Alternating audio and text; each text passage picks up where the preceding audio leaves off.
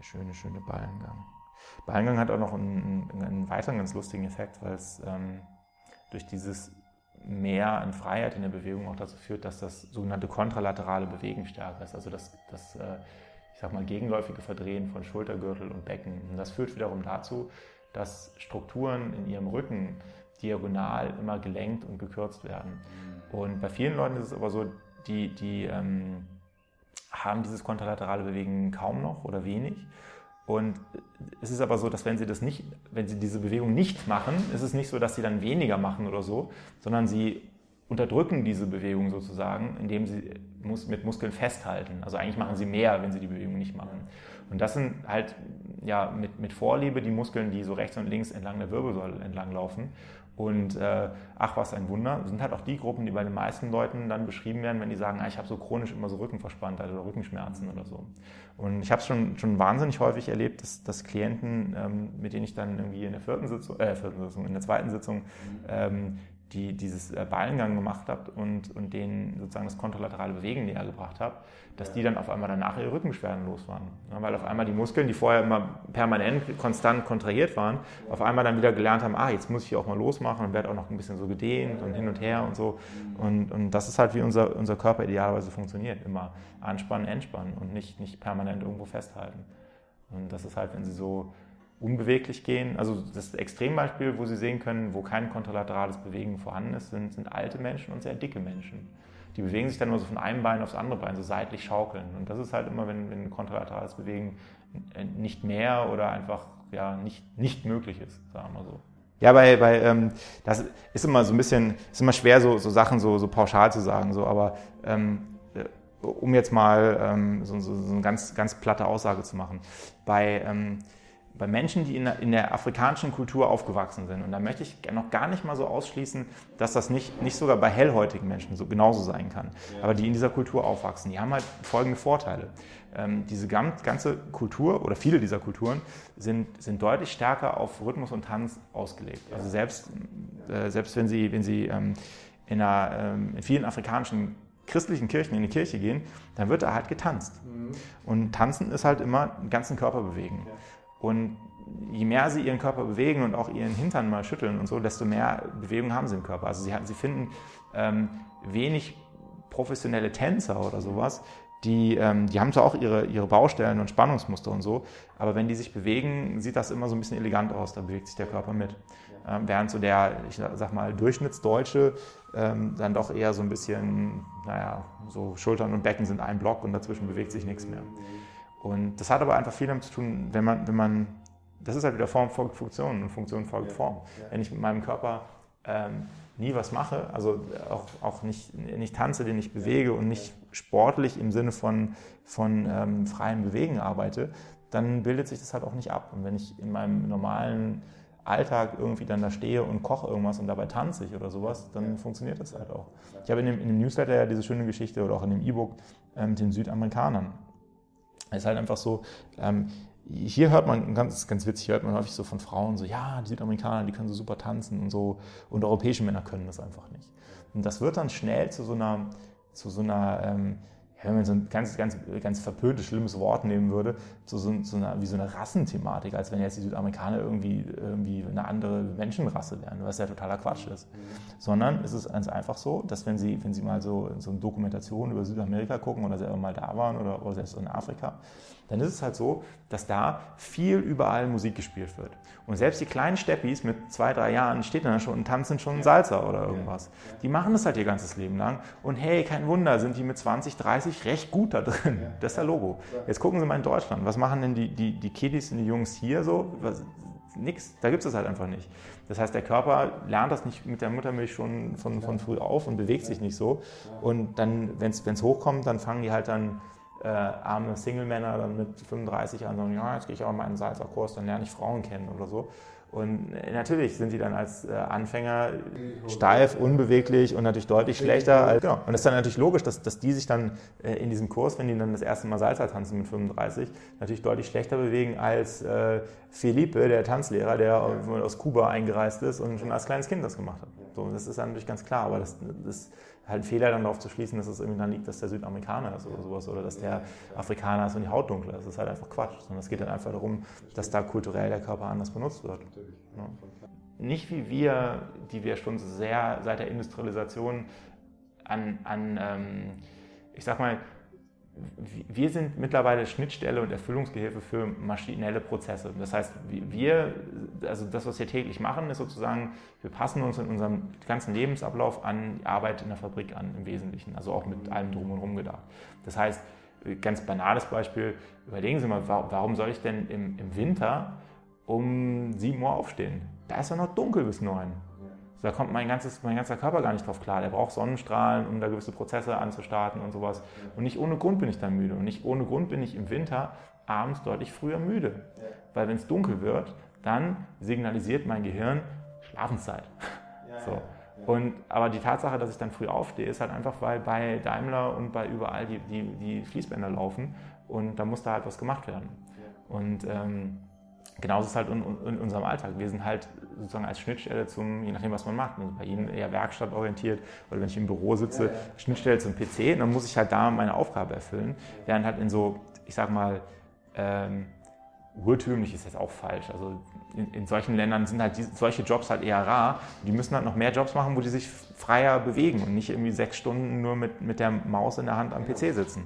Und demzufolge bewegen die ihren Körper mehr und sind halt auch nicht so verklebt fast. Ja, das ist auch ganz logisch. Hat aber auch wiederum nichts damit zu tun, dass da irgendwie äh, gehen oder sowas oder so, hey, Moment, du hast krause Haare, dann kannst du dich automatisch besser bewegen. Ja, sorry, so einfach ist es halt einfach nicht. So, das, das ist halt hier irgendwie so äh, zu Zeiten des äh, seltsamen Österreichers, der hier sein Unwesen getrieben hat und Eugenik und so eine Quatsch irgendwie. Aber das ist halt, das ist einfach Käse. Das, das macht halt überhaupt keinen Sinn. Fuß nochmal auf und ab bewegen. Und äh, das ist halt, es gibt halt viele Sachen und die sehen sie halt bei allen, bei, bei, bei allen möglichen Kulturen gleich. Also wenn sie, wenn sie kleine Kinder zusammenpacken, ähm, wobei auch da gibt es schon Unterschiede. Es, es gibt ein, äh, habe ich, als, als meine Frau schwanger war, eine, ganz schöne Studie gelesen. Da ging es darum, dass ähm, getestet wurde, äh, Unterschied zwischen europäischen Babys und ähm, entspannt lassen und dann afrikanischen Babys sozusagen. Und die haben dann da wirklich irgendwo in Tansania irgendwo oder so äh, richtig so, so, so, ein ganz abgelegenes Volk genommen, was jetzt nicht so ganz äh, Urvolk war, mehr oder weniger, die hatten schon Kontakt zur Außenwelt, aber die haben halt in Hütten gelebt und so. Und dann einfach so eine, so eine weiß ich nicht aus welchem Land, aber so eine westeuropäische Familie, ganz normal. Und das Interessante war, dass äh, bei dieser Studie rausgekommen ist, dass die, die Afri afrikanischen Kinder äh, deutlich früher beweglich und mobil waren und die europäischen Kinder aber deutlich früher gesprochen haben. Woran liegt das jetzt? Nicht an der Genetik, sondern es liegt einfach daran, dass zum Beispiel die, ähm, die Kinder in Afrika da war es halt so, äh, da, da, mussten die Mütter halt auf dem Feld irgendwas machen und haben ihre Kinder mitgenommen. Das heißt, die haben die im Tuch auf den Rücken geschnallt. Und zwar in einem Alter, wo man hier in Westeuropa noch sagt, oh Gott, du kannst das Kind doch nicht aufsetzen, die Wirbelsäule ist noch viel zu schwach, mhm. nein, nein, nein, nein, das ist ganz schlimm und so. Was die aber machen, ist halt dadurch, dass die ähm, sozusagen in diesem Tuch eingewickelt sind, nehmen die ja so ein bisschen von der Schwerkraft weg. Ja. Und trotzdem muss aber der Körper schon relativ früh anfangen, sich irgendwie mit der Schwerkraft auseinanderzusetzen. Das ja. heißt, Muskulatur bildet sich viel früher. Ja. Und deswegen sind die natürlich früher bereit, irgendwelche Bewegungen auszuführen. Und dann ist es relativ schnell, dass man denen dann irgendwie so wie so Haltestangen dann dahin macht, wo die dann auch anfangen können zu gehen, um dann eben relativ schnell mit aufs Feld gehen zu können. Weil die haben halt keine Zeit da mit dem Bugaboo oder Kinderwagen da rumzufahren, die müssen halt was tun am Tag. Gleichzeitig ist es aber so, dass die die Kinder im Wesentlichen auf dem Rücken haben und sich untereinander unterhalten. Das heißt, wenn das Kind da irgendwelche Laute äußert, dann interessiert das nicht so wahnsinnig. So, das heißt, da wird nicht viel drauf eingegangen. Wie ist es bei uns in Europa? Kann ich mir an die eigene Nase fassen. Sobald das Kind sagt, gu, kommen die Erwachsenen, oh, du hast Gu gesagt, oh, Gu, Gu, Gu, Gu. Und dann geht man total drauf ab und das Kind lernt natürlich so, hey, cool, wenn ich Gu sage, dann machen die hier voll den Affenzirkus. Und deswegen sind natürlich bei uns die Kinder viel früher animiert, dann mit diesem Sprechen anzufangen, weil die merken, cool, wenn ich da so, mich so äußere, dann gibt es Actions und dann lachen die und sowas. Und, ne, so. Und das hat aber wieder auch nur damit zu tun. Das hat einfach nur mit einem unterschiedlichen kulturellen Kontext und unterschiedlichem Anpassen darauf zu tun. Und nicht, dass irgendwie jetzt äh, tendenziell jetzt irgendwie in Afrika, also wenn, wenn sie jetzt ein, ein, deutsches Kind adoptivmäßig da als Säugling zu einer afrikanischen Mutter da in diesem Volk da geben würden, dann würde das auch früher laufen. Aber deswegen ist es immer, ist, ähm, ist auch gerade im Wahlgang ist das immer witzig so, wenn dann Leute da auch ich sag mal so, so Laufschulen da gründen und neue Laufsysteme und so. Ähm, wo es dann Trainerlizenzen gibt und, und all so ein Schnicki-Schnacki, ja. wo ich immer denke, aber, Entschuldigung, Laufen ist eins der natürlichsten Bewegungsmuster, die wir haben. So, das ist, ähm, ja. äh, kann man eigentlich nicht so viel falsch machen. Also, okay, kann man schon. In der Realität sieht man das ja ganz viel.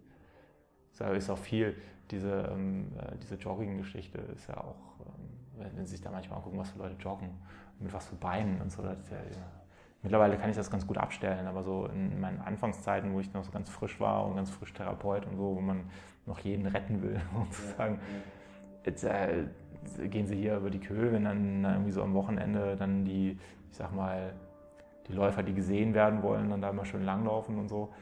Äh, entweder total zu übergewichtig und man denkt so, bitte, bitte, bitte, erstmal abnehmen, bevor du läufst, weil du machst dir die Knie kaputt. Volle Suppe.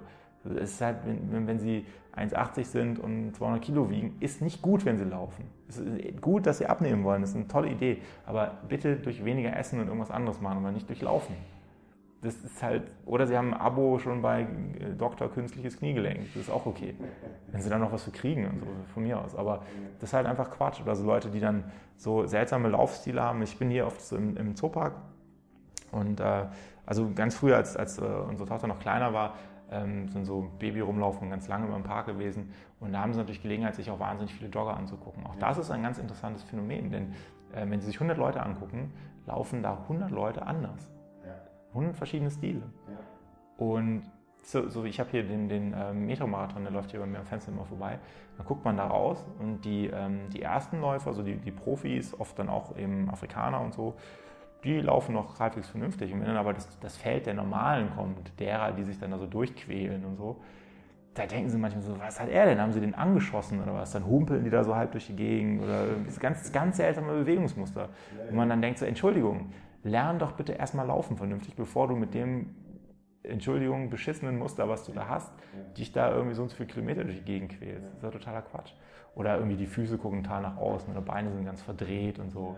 Oder man, bei Frauen ist gerne, die schlackern und manchmal so die Beine so komisch nach hinten irgendwie, wo ich dann immer schon denke, das tut doch im Knie weh, nicht machen. Ne? Aber das ist, das ist dann egal. So. Da dann einfach irgendwie sich komisch bewegt. Ich meine, es hat für mich einen großen Unterhaltungswert, muss ich leider ganz ehrlich gestehen. Dann kommt so die Schadenfreude bei mir immer durch irgendwie. Ich gucke mir das dann ganz gerne an, finde das ja, ich habe auch bei mir so, das, das habe ich in meiner Coaching-Ausbildung auch mal so ein bisschen gelernt.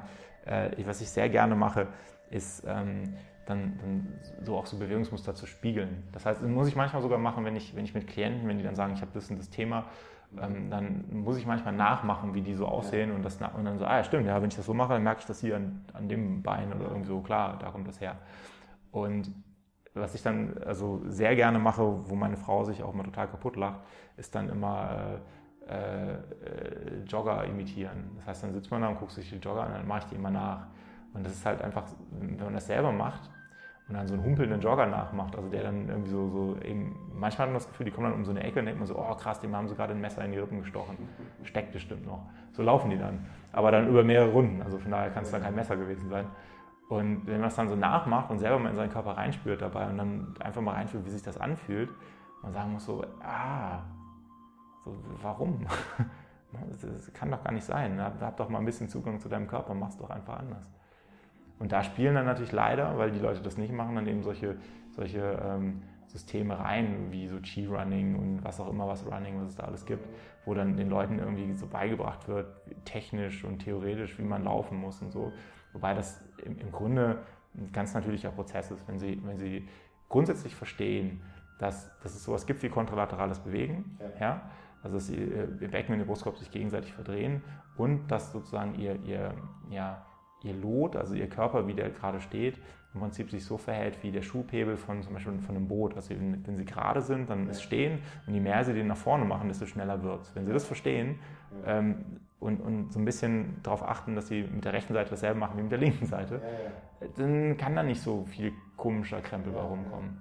Aber das ist leider das, also das ist, ist ich kann immer nur darauf zurückkommen. Das ist halt dieser, der Spruch, Form folgt Funktion, Funktion folgt Form. Also es ist halt, die Leute haben halt ein, eine Körperstruktur, die durch total einseitiges und zum Teil auch total unbalanciertes Benutzen halt einfach aus dem Lot geraten ist und einfach schlecht ist. Ja. Und statt, klar, die wissen es nicht und so und es kann auch nicht jeder zu mir kommen, so viel Platz habe ich nicht, so viel Zeit.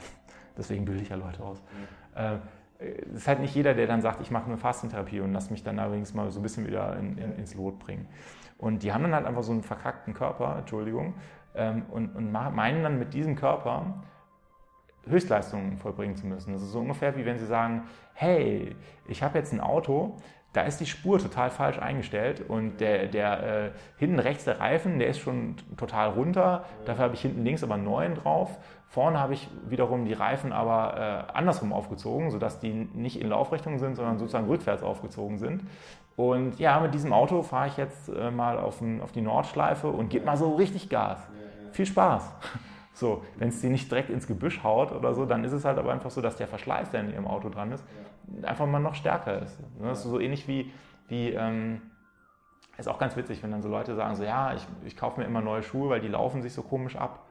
Man sagen muss, ja, aber äh, das ist halt wie mit, mit der Spur. Was nützt mir das, wenn ich eine, eine, eine Auto habe, wo die Spur falsch eingestellt ist, merkt dann immer, oh, meine Reifen fahren sich aber immer komisch ab naja, kaufe ich mir halt neue Reifen. Wie wär's denn mal mit der Spur einstellen? So, äh, das ist so naheliegend. So bei so technischen Sachen denkt ja jeder so, ja, Logo.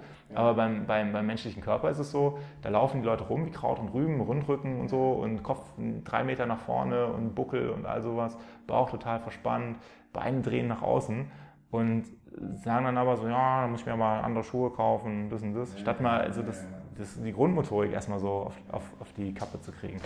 Das ist halt das ist halt immer für mich immer so ganz skurril. Ich meine, ich weiß, wo es herkommt, das ist halt einfach so eine Sache, dass, dass den wenigsten Menschen A bewusst ist, ähm, dass man mit solchen oder, oder was man mit solchen Methoden tatsächlich alles erreichen kann. Und ähm, dann auch einfach äh, sozusagen, so in, die kaufen sich halt lieber für, für 130 Euro einen Schuh, äh, als dann eben sich für 130 Euro auf so eine Liege zu legen oder sowas. Als halt dann ja, die Wertigkeit oder das, das Problembewusstsein dann einfach nicht da ist. Und das ist aber naja, das ist halt diese, diese, diese lustige Denkweise. Drehen Sie sich nochmal auf den Bauch, wieder Füße über ihn lassen. Das ist halt wie, wie man, wie häufiger, weil in den letzten Jahren habe ich es eigentlich nicht mehr, weil ich da auch nicht mehr so viel mich mit beschäftige. Aber ganz früh in meiner Anfangsphase hatte ich das halt häufig, dass, dass Klienten dann mal mir angefragt haben und haben dann da Preise gehört und haben dann so Sachen erzählt wie, ja, aber das ist voll teuer und ja, ich habe ich nicht das Geld, ich muss ja diesen Jahr und dieses Jahr noch zweimal in Urlaub fliegen und so. Ich sage, ja, Entschuldigung, du, natürlich hast du das Geld, du hast halt nur einfach andere Prioritäten. Das ist auch vollkommen okay, ist ja total in Ordnung. Ähm, nur ist dann immer mein Argument, das habe ich auch mal mit äh, bei einer Klientin tatsächlich so erlebt. Ähm, ist äh, äh, eine ganz liebe Klientin, die als äh, Hobby taucht, ne? so hier so Scuba Diving und so. Und die hatte halt ein, ein Rückenthema. Und äh, für sich war das, äh, oder für sie war es am deutlichsten bemerkbar, Fuß nochmal auf und ab bewegen.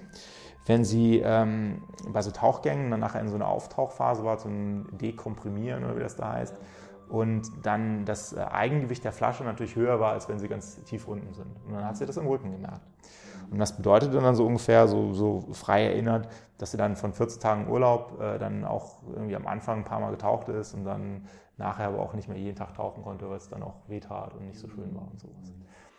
So, ähm, diese, äh, ja, in diesem Fall schlaue Dame hat äh, dann gesagt, ja, ich probiere das mal. Und äh, so auf Höhe der siebten Sitzung äh, ist sie dann wieder in den Tauchurlaub gefahren, kam zurück, Fuß entspannt lassen und war total happy, weil sie so ungefähr jeden Tag tauchen war und sogar so, dass, dass sie dann zwischendurch dann ihre Flasche getragen hat und ihr damaliger Lebenspartner dann auch gesagt hat, ja, hallo, äh, soll, ich, soll, ich deine, soll ich dir deine Flasche abnehmen? Und dann hat sie gesagt, nö, nö, ich trage die selber. Und er dann total verwundert war, bis, bis zu dem häufiger vorkommenden Ausspruch, äh, was hat denn dieser komische Herr Beckmann mit dir gemacht? So. Und jetzt überlegen Sie ganz einfach mal von der Wertigkeit. Sie, Sie haben, natürlich können Sie, können Sie sich dann vielleicht ein Jahr, vielleicht mal einen Urlaub nicht leisten oder sowas. Aber wie viel, wie viel besser ist denn der Urlaub, wenn Sie irgendwas machen, wo Sie die ganze Zeit genießen können, als wenn Sie sagen, wow, ich fahre jetzt in meinen Aktivurlaub nach sowieso und habe geil jeden Tag Rückenbeschwerden. Toll. So, dann ist das doch auch der Urlaub scheiße, dann ist das doch auch ein Fehlinvestment. So. Aber das, das äh, gab es, also heute habe ich das nicht mehr so häufig, weil, keine Ahnung, das ist nicht mehr, nicht mehr in meinem Modell der Welt so richtig drin. Aber früher war das häufig, dass Leute dann so angefragt haben. Und das ist ja so, das, das, äh, das Allerinteressanteste an der ganzen Sache ist ja tatsächlich, dass, ähm, oder nicht das, sondern wie, wie viel tatsächlich möglich ist. Also was ich schon Veränderungen bei Klienten gesehen habe, wo natürlich auch ein, bei manchen ein gehöriges Maß eigener äh, Arbeit und eigenen An Angehens des Themas ist. Aber ähm, das ist manchmal ganz erstaunlich. Also wenn, wenn, wenn äh, die Allgemeinheit, also die, ich sag mal, normalen Menschen wissen würden, was alles möglich ist. Und zwar ohne jetzt irgendwie Shishi, Energetik, Tralala und sowas, sondern mit eigentlich ganz, ganz normalen und rationalen, nachvollziehbaren Methoden und, und, und Herangehensweisen. Da würden, da würden ganz andere Sachen möglich sein. Sie müssen ja, das ist immer, also zu Produkten habe ich ja eh immer so, so eine ganz, ganz ähm, ambivalente Meinung, weil es gibt durchaus Produkte, die machen ja Sinn und die sind auch gut. Aber grundsätzlich müssen Sie sich vorstellen, Sie leben irgendwo in der Savanne, ohne alles, nackig mit dem Lendenschurz. Da haben sie keine äh, Kunststoffrolle und keine Bälle oder sowas. Und trotzdem müssen sie klarkommen. Wie, wie haben das unsere Vorfahren 40.000 Jahre vorher gemacht? Haben die sich äh, Rollen aus Holz geschnitzt oder so? Man weiß es nicht. Wie machen das Tiere? Die haben auch Faszien. So, ähm, die, die bewegen sich trotzdem geschmeidig und entspannt und, und, ohne, dass die so komische Themen haben wie wir. Wie machen die das? Bestimmt nicht, weil die sich so einen Foamroller gekauft haben oder sowas, ja, genau. sondern die bewegen sich halt eher. Ne? Und das ist halt so der erste Ansatzpunkt. Und, und, von daher ist ja so, selbst, selbst das, was ich mache, ist ja, ist ja eigentlich nur, ich sag mal so, wenn sie, sich, wenn sie sich funktional bewegen würden und alle anderen hier in Deutschland auch, dann wäre ich halt arbeitslos. Dann würde man mich nicht brauchen. Das ist halt einfach so. Und ähm, deswegen ist, ist das aber eigentlich so der erste Ansatzpunkt. Also Sie, Sie haben natürlich auf, aufgrund der Tatsache, dass Sie äh, strukturell eben schon, äh, ich sag mal, so ein bisschen äh, Disbalancen, also was haben, wird es Ihnen natürlich schwerfallen, sich mal ebenso funktional zu bewegen. Deswegen brauchen Sie dann sozusagen als, als Zwischenstopp so jemanden wie mich, der dann erstmal Ihren Körper auf Vordermann bringt, um, um dann an, anzufangen, sich zu bewegen. Aber das ist halt so das, das ultimative Ziel, dass Sie durch, durch eigenes Bewegen nachher und durch eigenes Wissen, wie selbst mit ihrem Körper gesund leben können und nicht dann Ewigkeiten sich irgendwelche doofen Produkte oder Pillen oder irgendwas kaufen müssen oder alle 14 Tage ihr Leben lang zu irgendeinem Therapeuten rennen. Das kann es ja nicht sein. Das müssen Sie sich mal überlegen. Sie, Sie, haben halt, Sie haben halt so die Wahl. Sie können natürlich sagen, ich gehe und dann möchte ich, möchte ich so den, den Leuten, die so Fitnessstudios betreiben, gar nichts Böses. So, das ist halt okay. Es ja, gibt ja genug Leute, die das machen. Aber so ganz grundsätzlich ist es halt so, Sie haben halt die Wahl, gehe ich irgendwo hin und bewege mich an irgendwelchen Geräten und bezahle da Geld für.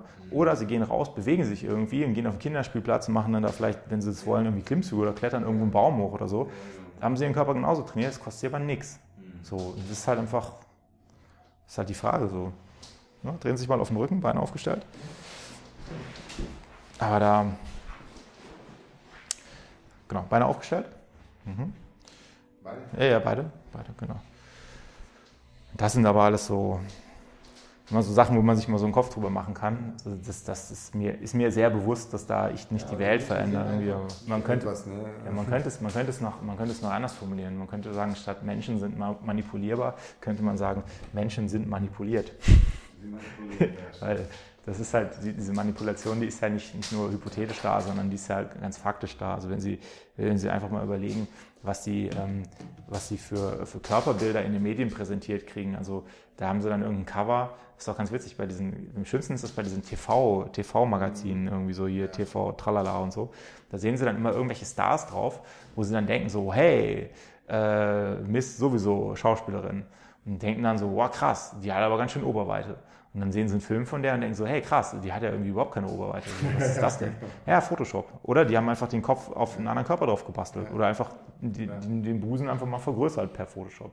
Und das sind dann einfach so Sachen, ähm, die wir natürlich wahrnehmen. Und unser Gehirn ist halt so ein bisschen so, wenn, wenn sie was, äh, ein Bild sehen, dann glauben sie das tendenziell erstmal. Weil, es natürlich so in der, in, der, in der Natur eben so optische Täuschungen und so Veräpplungen gibt es halt einfach nicht. Wenn sie einen Bär sehen, ist es ein Bär. Ja, so. ja genau. So, Beine mal langsam ausstrecken. Und äh, deswegen ist das für uns, genau, ausstrecken die Beine. Und ähm, das ist einfach so, dass, dass, dass die, die Menschen natürlich medial schon so optisch manipuliert werden, dass da gewisse Schönheitsideale dann da gezeigt werden. Und das, das Schönste und Skurrilste finde ich ja persönlich, nochmal aufstellen. Und das ist so ein, so ein, ähm, so ein Thema eigentlich für, für alle Frauen da draußen. Ähm, Sie müssen sich mal vorstellen, Frauen machen sich ja über ihre Körper, die ja echt was Schönes sind, oft einen Riesenkopf. Und es gibt ganz viele Frauen, die äh, ganz äh, tolle Figuren haben und auch total attraktiv sind, die sich aber, nochmal Beine aufstellen, selber für total hässlich und fett und irgendwas halten. Jetzt ist das, wo kommt es her? Weiß ja jeder. Ne? Die, die Haute Couture und all sowas haben halt ähm, entweder so Magermodels auf den Laufstegen oder irgendwie auch in den Magazinen relativ 16-jährige kleine Mädels, die dann ganz zierlich und dünn sind.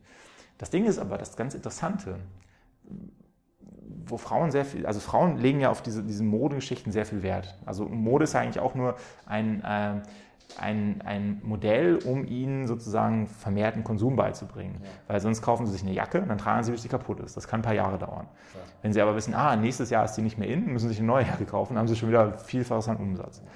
Aber da wird Frauen halt beigebracht, dass man sehr viel Wert drauf zu legen hat, dass man, wenn man gut aussieht, dann muss man halt da auch modisch sein. Das Ding ist aber einfach, jetzt muss man mal ganz rausgehen, so auf so eine Metaposition und einfach mal überlegen, Warum, warum Mode, warum gut aussehen? Ja, irgendwo, für wen wollen die gut aussehen? Natürlich sagen viele Frauen für mich selbst, aber im Endeffekt ist immer das Spielchen, Frauen wollen für Männer gut aussehen und Männer für Frauen. Das ist halt einfach so, steckt dahinter drunter. Und wenn Sie jetzt aber mal überlegen, ähm, wer, wer sagt denn den Frauen, was Männer gut finden an denen, was Mode ist? Schwule Männer.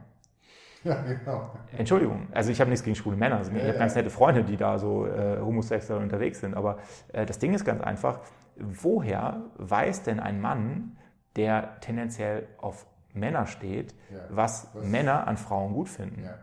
Das, das, ist halt einfach ähm, äh, Quatsch. Ich meine, die, die, haben von Farben und Formen, das ist oft super guten Geschmack. Also wenn ich, wenn ich äh, mir einen Anzug kaufen gehen muss oder so, oder irgendwie so Sachen, dann gehe ich immer in meinen bevorzugten Laden, wo ich reingehe und gucke immer, dass auf jeden Fall der Typ, der Verkäufer da ist, der schwul ist. Weil der hat die krasseste Ahnung. Der ist, der ist auch noch super nett und so. Der hat das, bei dem kaufe ich alles. So, der kann mir alles andrehen.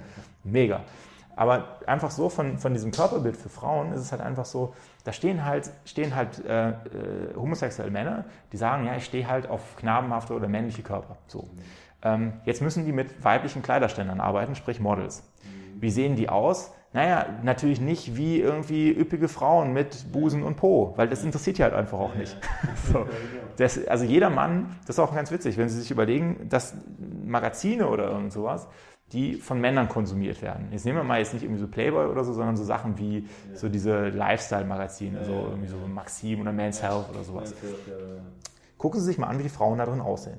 So all diese Frauen, die da als Model drin arbeiten, die würden keinen Job auf keinem Laufsteg der Welt kriegen, ja, ja, weil viel zu viel Busen, viel zu viel Po.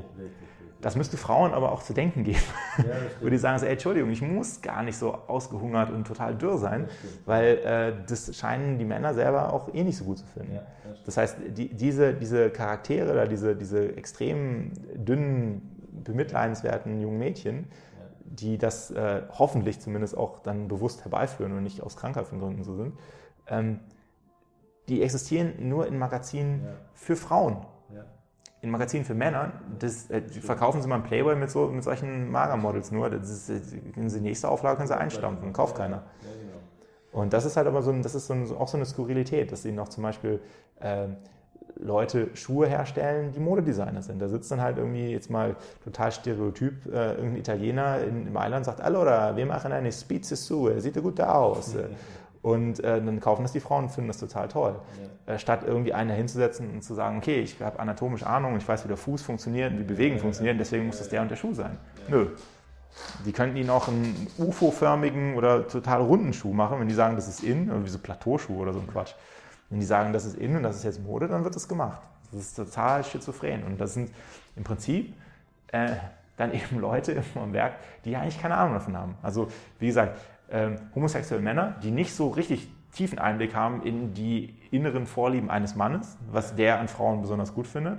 Genauso wie eben dann irgendwelche Modedesigner, die dann, sagen wir, sich wie bei Schuhen, weil Schuhe anders als eine Jacke eben auch was Funktionales ist, ähm, sich mit, mit äh, eher Design beschäftigen und, und aber keine Ahnung haben vom Bewegen. Und das ist halt das, ist halt das Skurrile. So. Ja, das ist interessant. Äh, Wenn man da mal so drüber nachdenkt, ist das halt auch äh, das, das, wo die Gesellschaft sozusagen gesteuert wird und manipuliert wird, halt äh, ist okay, es macht halt einen Umsatz und so und hat auch seine gewissen Gründe und sowas. Aber ist halt immer die Frage, so, wer steuert das und warum und was, wozu führt das? Also ich, ich bin ganz, ganz froh, dass ich keine Frau bin, weil als Mann kann, ist ja noch so ein bisschen, hat man so, wenn man jetzt nicht so auf diesem metrosexuellen Trip damit rumschwimmt und in jedem Magazin nachliest, was man machen muss, dann geht das ja noch so. Aber als, ich glaub, als, als Frau ist man, das ist ja, das ist ja Psychoterror, was sie da alles, wie sie da aussehen müssen und was, was wie, wo was funktioniert und so. Und äh, auch zum Teil so, so Trends, wo, wo, man dann sagen muss, ähm, also wo nachweislich irgendwelche äh, prominenten Damen sich für irgendwelche Cover und für irgendwas, für, selbst für Videos, da können sie es ja machen, irgendwie photoshoppen lassen und nachmanipulieren lassen. Und wo dann irgendwie eine Frau, die dann, äh, da gucken sich dann ein Bild an von irgendeiner Cameron Diaz, die ja auch bestimmt schon über 40 ist, ähm, und sagen dann, hey, wow, alles glatt, Babypopo und so. Und sind dann selber 40 und sagen, ah, Mist, bei mir ist aber schon ein bisschen Zellulite oder irgendwas oder, oder hängt ein bisschen und so. Und man dann sagen muss, liebe Frau, ähm, ich, ich, selber, ich bin ein großer Fan dafür, dass man ja auf seinen Körper achtet und sowas. Ne? Das Ding ist aber ganz einfach mal, ähm, die, die Normalbürgerin, die, die dann irgendwie den ganzen Tag im Büro sitzt, ähm, hat halt tendenziell schon mal ein ganz anderes Potenzial, sich um ihren Körper zu kümmern, als die liebe Frau ja. Diaz, die sich den ganzen Tag im Personal Trainer ja. an, an die Seite setzen kann und nichts anderes zu tun hat. So. Und dann dazu kommt aber dann auch einfach, dass einfach das Foto auch einfach manipuliert ist mit Photoshop. Das heißt, die hat auch Zellulite. So. Äh, aber die, die, armen Frauen kriegen es natürlich immer vorgeführt und rational ist es dann so, dass man natürlich dann schon weiß, dass so Bilder manipuliert sind. Das mhm. Doofe ist aber tatsächlich, dass unser Unterbewusstsein das nicht rafft. Ja. Denn für unser Unterbewusstsein ist es auch so, wenn Sie in einen Film reingehen und Sie gehen in einen Horrorfilm, dann erschrecken Sie sich trotzdem. Sie ja. wissen, das sind Schauspieler und der Typ mit dem Messer, der, das ja, ist nicht scharf und der genau. bringt auch keinen um und so. Trotzdem haben Sie aber Schiss und erschrecken sich. Genauso wie sie lachen in einem Film, wenn einer eine Torte ins Gesicht kriegt. Sie wissen, dass der weiß, dass da eine Torte kommt. Und der erschreckt sich auch nicht oder so. Aber trotzdem lachen sie. Oder sie weinen, wenn da irgendwie der kleine Hund oder das kleine Kind stirbt und oh, alles ganz schlimm. Weil sie wissen, ja, der, der ist ja nicht tot. Der war ja bei der Premiereneröffnung noch mit dabei. Ist ja kein Ding. Aber trotzdem, unser Unterbewusstsein kann das nicht unterscheiden. Und genauso ist das so, wenn ich, wenn ich immer Bilder sehe von irgendwelchen Sachen und immer sehe, dass Leute so aussehen, dann denkt mein Unterbewusstsein natürlich auch, ah, das ist der Benchmark und so muss ich auch aussehen. Und dann versuche ich halt da irgendwie dahin zu kommen und dann oft eben mit Methoden, weil wenn sich dann ja natürlich nicht jeder damit auskennt, die mir dann angeboten werden, so nach dem Motto, äh, ja hier wie dieses, wo ich immer so gerne drüber läster, dieses EMS-Training, wo man dann sagt, ja, hey, nur einmal die Woche 20 Minuten und dann ist alles super. Und man sagen muss, äh, Entschuldigung, wenn ich, wenn ich sieben Tage die Woche fresse wie ein Scheunendrescher und dann einmal die Woche 20 Minuten mich da hinstelle und mit so Elektroschocks bebrutzeln lasse, so, das bringt mal ungefähr nichts, gar nichts. 0, 0, 0, 0, 0, 0, 0, 0, 0, nix. Und das ist aber, da greifen dann Leute, die dann auch keinen Bock haben, vielleicht sich so viel damit zu beschäftigen, greifen dann nach so einem Strohhalm und sagen dann, ja, dann mache ich das. Und das ist auch wieder, das ist natürlich so eine Sache, äh, da verlieren sie wahrscheinlich genauso viel Kalorien, wenn sie einmal durch den Park laufen oder so. Aber ähm, da verdient natürlich wieder keiner dran. Aber in so einem Brutzelgerät, da zahlen sie dann auch, weiß ich nicht, was das kostet, aber irgendwie, was ich bestimmt 40, 50 Euro da für so eine Session oder so. Und äh, volkswirtschaftlich macht das alles Sinn, klar. Aber so kommt halt auch nicht immer zwingend was, was Produktives warum. Das ist das ist ah, entspannt lassen im Kopf.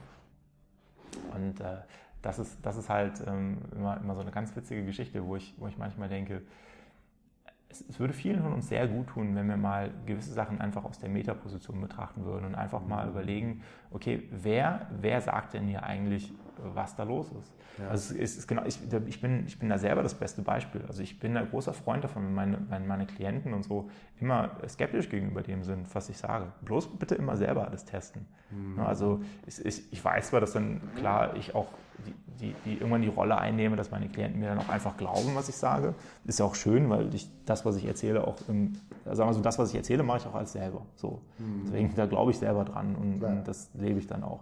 Aber trotzdem ist es für mich immer, ich bin nicht keine, kein Mensch, der glaubt, dass ich den Stein der Weisen irgendwie in mir habe. Mhm. Und das, was ich erzählen kann, ist für mich immer sozusagen der aktuelle Stand meines persönlichen Irrtums. Der verändert sich ja. auch permanent. Ich lerne ja immer dazu und, und unter Umständen ja. verwerfe ich auch mal Sachen, die ich vorher erzählt habe. Ich kann, klar, ich kann, ich, ich kann halt, ich kann halt nichts, nichts weitergeben oder nichts, nichts sozusagen äh, beschwören, was ich selber nicht weiß. Ich kann halt immer nur das, was, was ich für mich weiß, das kann ich halt weitergeben.